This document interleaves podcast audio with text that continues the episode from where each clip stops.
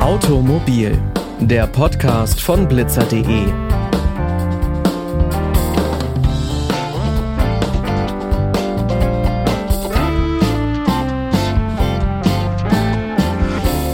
Und damit hi und herzlich willkommen. Mein Name ist Pauline Braune und ich begrüße euch zur neuen Folge.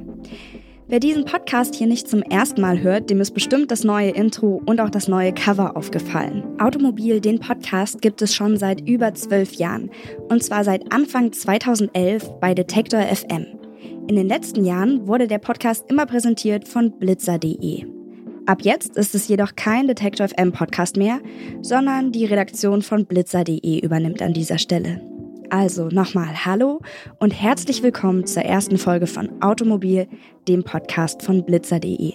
Ihr hört den Podcast weiterhin jeden Montag auf blitzer.de und überall, wo es Podcasts gibt.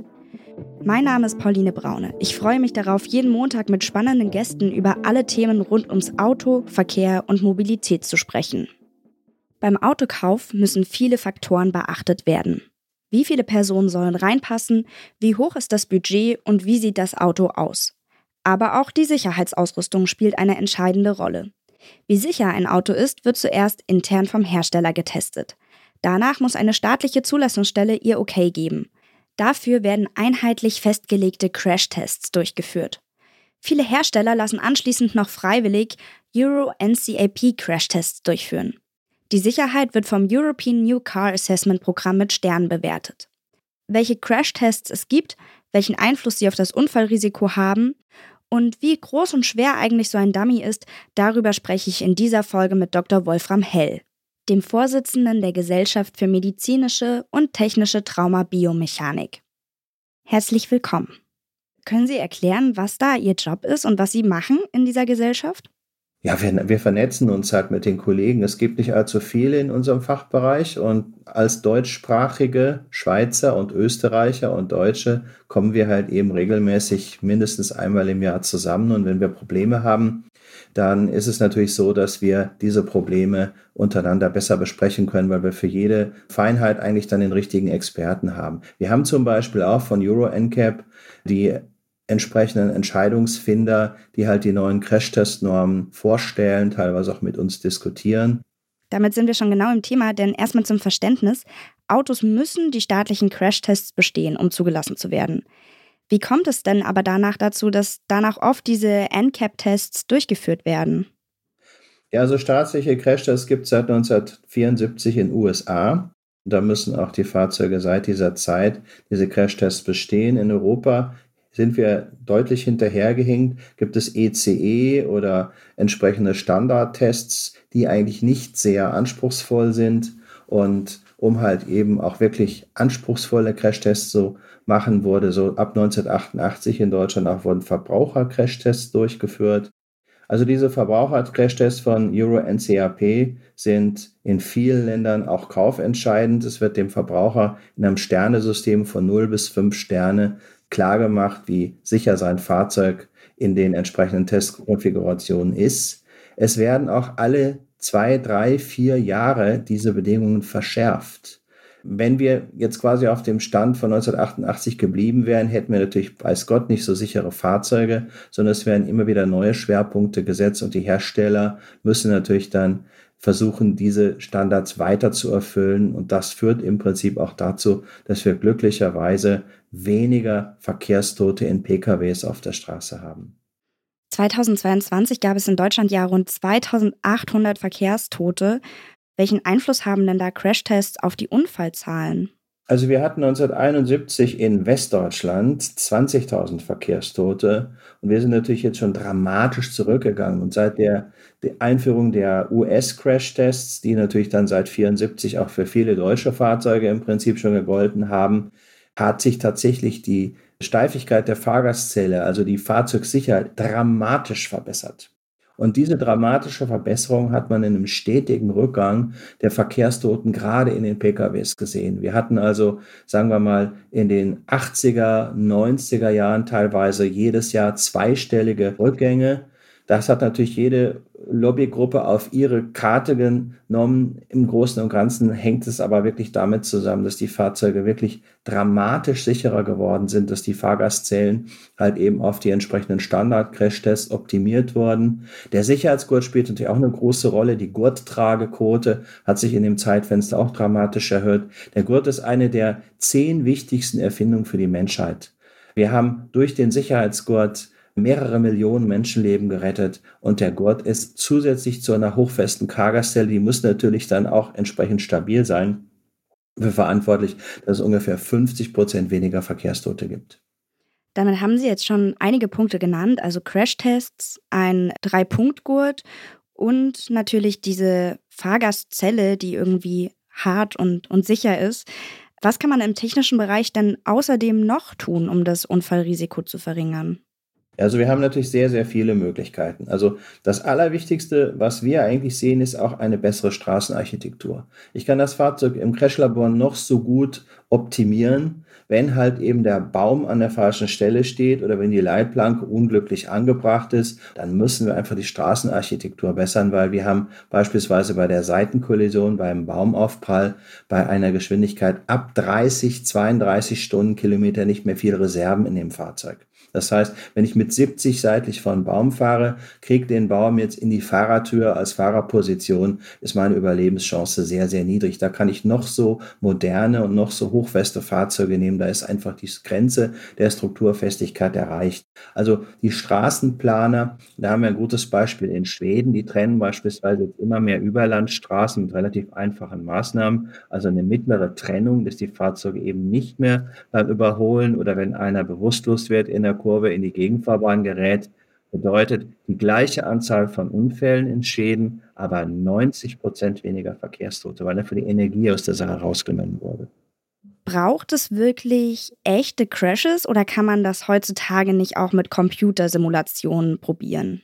Man kann natürlich einiges mit Simulationen machen. Das wird doch immer mehr durchgeführt. Sowohl die Dummies werden mit humanen Modellen quasi auch simuliert, die Fahrzeuge zum Teil auch, aber am Ende braucht es natürlich immer noch einen realen Crash, um halt jeden Parameter, und das ist gar nicht so einfach, das Ganze zu simulieren, wirklich auch zu überprüfen. Und ich kenne durchaus Fahrzeuggenerationen, die wunderbar im Computer optimiert wurden, wo dann beim ersten Crash noch einiges zu machen ist, dass dann 60 Fahrzeuge gecrasht werden mussten, um halt dieses Problem noch abzustellen. Das heißt, im Grunde ist es nicht nur der Crash-Test. Wir fahren ja jetzt nicht nur gerade vor die Wand, äh, bei Frontalcrash-Tests beispielsweise, wir fahren ja winklig, möglicherweise auch in unser Unfallgegner. Und wir haben möglicherweise auch einen Sekundäraufprall, das wird auch noch nicht geprüft. Es ist auch noch die Unfallforschung, also die Unfallfolgen, äh, Evaluation relevant, um zu sehen, wie sicher ich halt ein Fahrzeug gestalten kann, weil nicht nur das Labor halt eben in vielleicht einigen Möglichkeiten zur Optimierung bietet, sondern das reale Unfallgeschehen natürlich noch viel mehr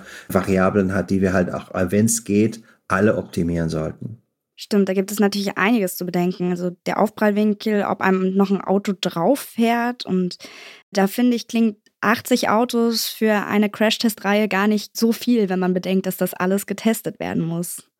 Ja, also das war jetzt bloß in diesem Einzelfall so. Normalerweise ist es wahrscheinlich weniger, aber dennoch ist es wirklich so, dass im Prinzip auch die Prototypen von den Herstellern am Ende ihr Leben aushauchen in, äh, in einem Crash-Test, um halt einfach nochmal zu sehen, was kann man verbessern. Und es werden auch innerhalb der laufenden Serie, beispielsweise früher, gerade in den 80er, 90er, wurden die Fahrzeuge kontinuierlich verbessert. Da gibt's Fahrzeuge, die sehen äußerlich gleich aus, haben ein komplett unterschiedliches Outcome nach dem Crash-Test gehabt, weil halt eben einige Strukturschwächen aufgedeckt wurden, die halt eben optimiert werden konnten. Und da ist eine kontinuierliche Verbesserung erfolgt, so wie bei den Computerships auch, dass alles paar Monate halt eben was verbessert wurde. Jetzt sind die Fahrzeuge mittlerweile schon auf einem sehr, sehr hohen Stand. Und wenn halt eben Euro NCAP oder auch US NCAP die Maßstab erhöht wird, halt nochmal weiter optimiert. Aber mittlerweile sind wir eigentlich schon, was jetzt die Strukturfestigkeit von Fahrgastzellen angeht und auch die Airbag-Entfaltung und alles, was sonst natürlich aufeinander eine Rolle spielt, Gurtstraffer, Gurtkraftbegrenzer, sind wir schon auf einem relativ guten Weg. Sie haben es gerade schon gesagt, Crashtests werden mit Hilfe von Dummies durchgeführt. Das sind lebensgroße Puppen, mit denen die Auswirkungen von Verkehrsunfällen auf den menschlichen Körper simuliert wird. Wie werden die denn entwickelt? Ja, also die, der erste Dummy war Colonel John Stapp in Amerika, der sich in den 50er Jahren auf einen Testschlitten gesetzt hat und der eigentlich für die US Air Force Versuche gemacht hat, um halt Schleudersitz oder auch für die Raumfahrt entsprechende biomechanische Belastung des Menschen zu testen. Dann gab es auch einige in Anführungszeichen freiwilligen Versuche bei der US Army, US Navy, die zum Teil leider auch zu schwereren Verletzungen geführt haben. Im weiteren Feld ist die Fahrzeugsicherheit dann quasi aus der Luftfahrzeugsicherheit der US Air Force entstanden, weil die meisten Piloten eben nicht durch Absturz ums Leben kamen, sondern damals in den 50er Jahren in Amerika durch Autounfälle. Und da hat eigentlich es einen riesigen Schub gegeben der Autounfallforschung. Da wurden die Sicherheitsgurte entwickelt, da wurden eben die ersten Knautschzonen, die ersten gepolsterten Armaturenbretter entwickelt um halt eben die damals sehr, sehr formaggressiven Fahrzeuge deutlich sicherer zu machen.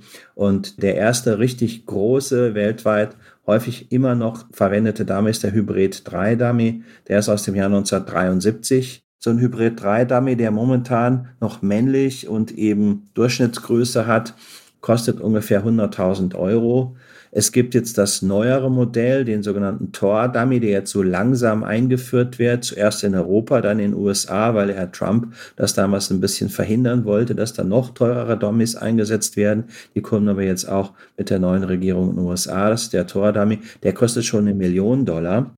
Und das ist schon wirklich eine Ansage und es ist sehr, sehr komplex, natürlich den Bauplan des Menschen in einer Messpuppe zu entwickeln. Und wir haben natürlich beim Dummy immer noch, was ich meinen Studenten auch sage, ein relativ einfaches Konstrukt aus Metall, was halt dann sich nur teilweise in der Wirbelsäule nach vorne und nach hinten bewegt und eben nicht zur Seite, so wie wir das machen, auch keine Muskeln ran. Das heißt, es gibt da natürlich immer noch ein erhebliches Optimierungspotenzial. Und früher war es auch so, dass der ein oder andere Hersteller Hersteller genau wusste, wo die Beschleunigungsaufnehmer im Dummy saßen, wo halt eben dann die Kräfte weggenommen werden sollten, um ein gutes Ergebnis zu kriegen, um es dann vielleicht auf eine andere Stelle umzuleiten, was im Realunfall geschehen natürlich dann sich durchaus negativ für den Insassen auswirken kann. Aber mittlerweile sind wir da auch da besser geworden und die Dummy-Familie fängt natürlich beim Kind an, beim Neugeborenen, geht jetzt auch weiter ein, zwei, drei, vier, fünf, siebenjährige Kinder etc. Also wir haben da mittlerweile eine sehr, sehr große Familie.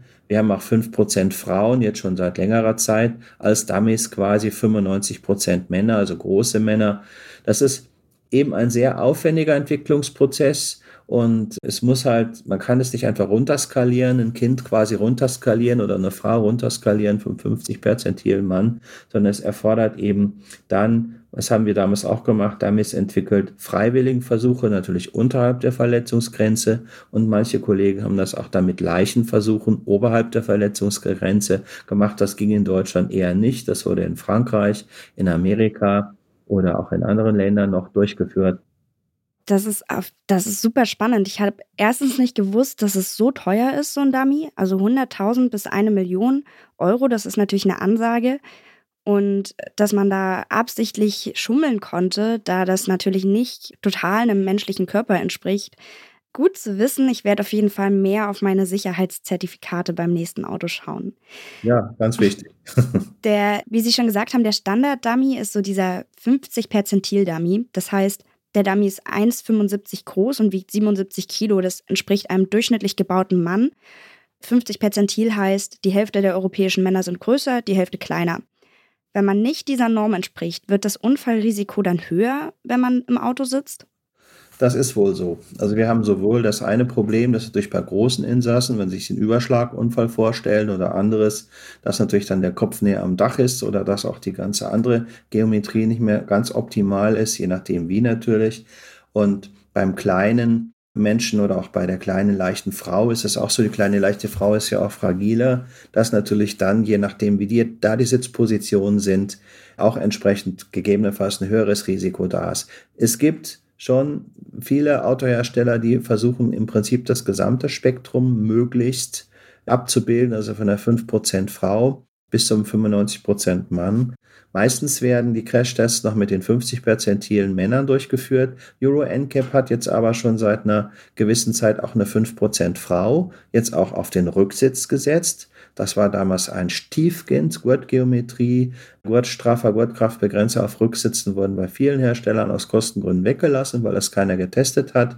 Jetzt werden 5% Frauen positioniert. Es wird also einmal auf die kleine, äh, leichte Frau optimiert, auch mit der entsprechenden Gurtgeometrie im Bereich des Beckens und des Abdomens. Und es gibt halt jetzt auch logischerweise bei den meisten Herstellern plötzlich Gurtstraffer, Gurtkraftbegrenzer auf den Rücksitzen, die man vorher eben nicht eingebaut hat, um entsprechend grüne Bewertungsergebnisse zu bekommen, um natürlich auch die fünf Sterne nicht zu verpassen beim Euro NCAP.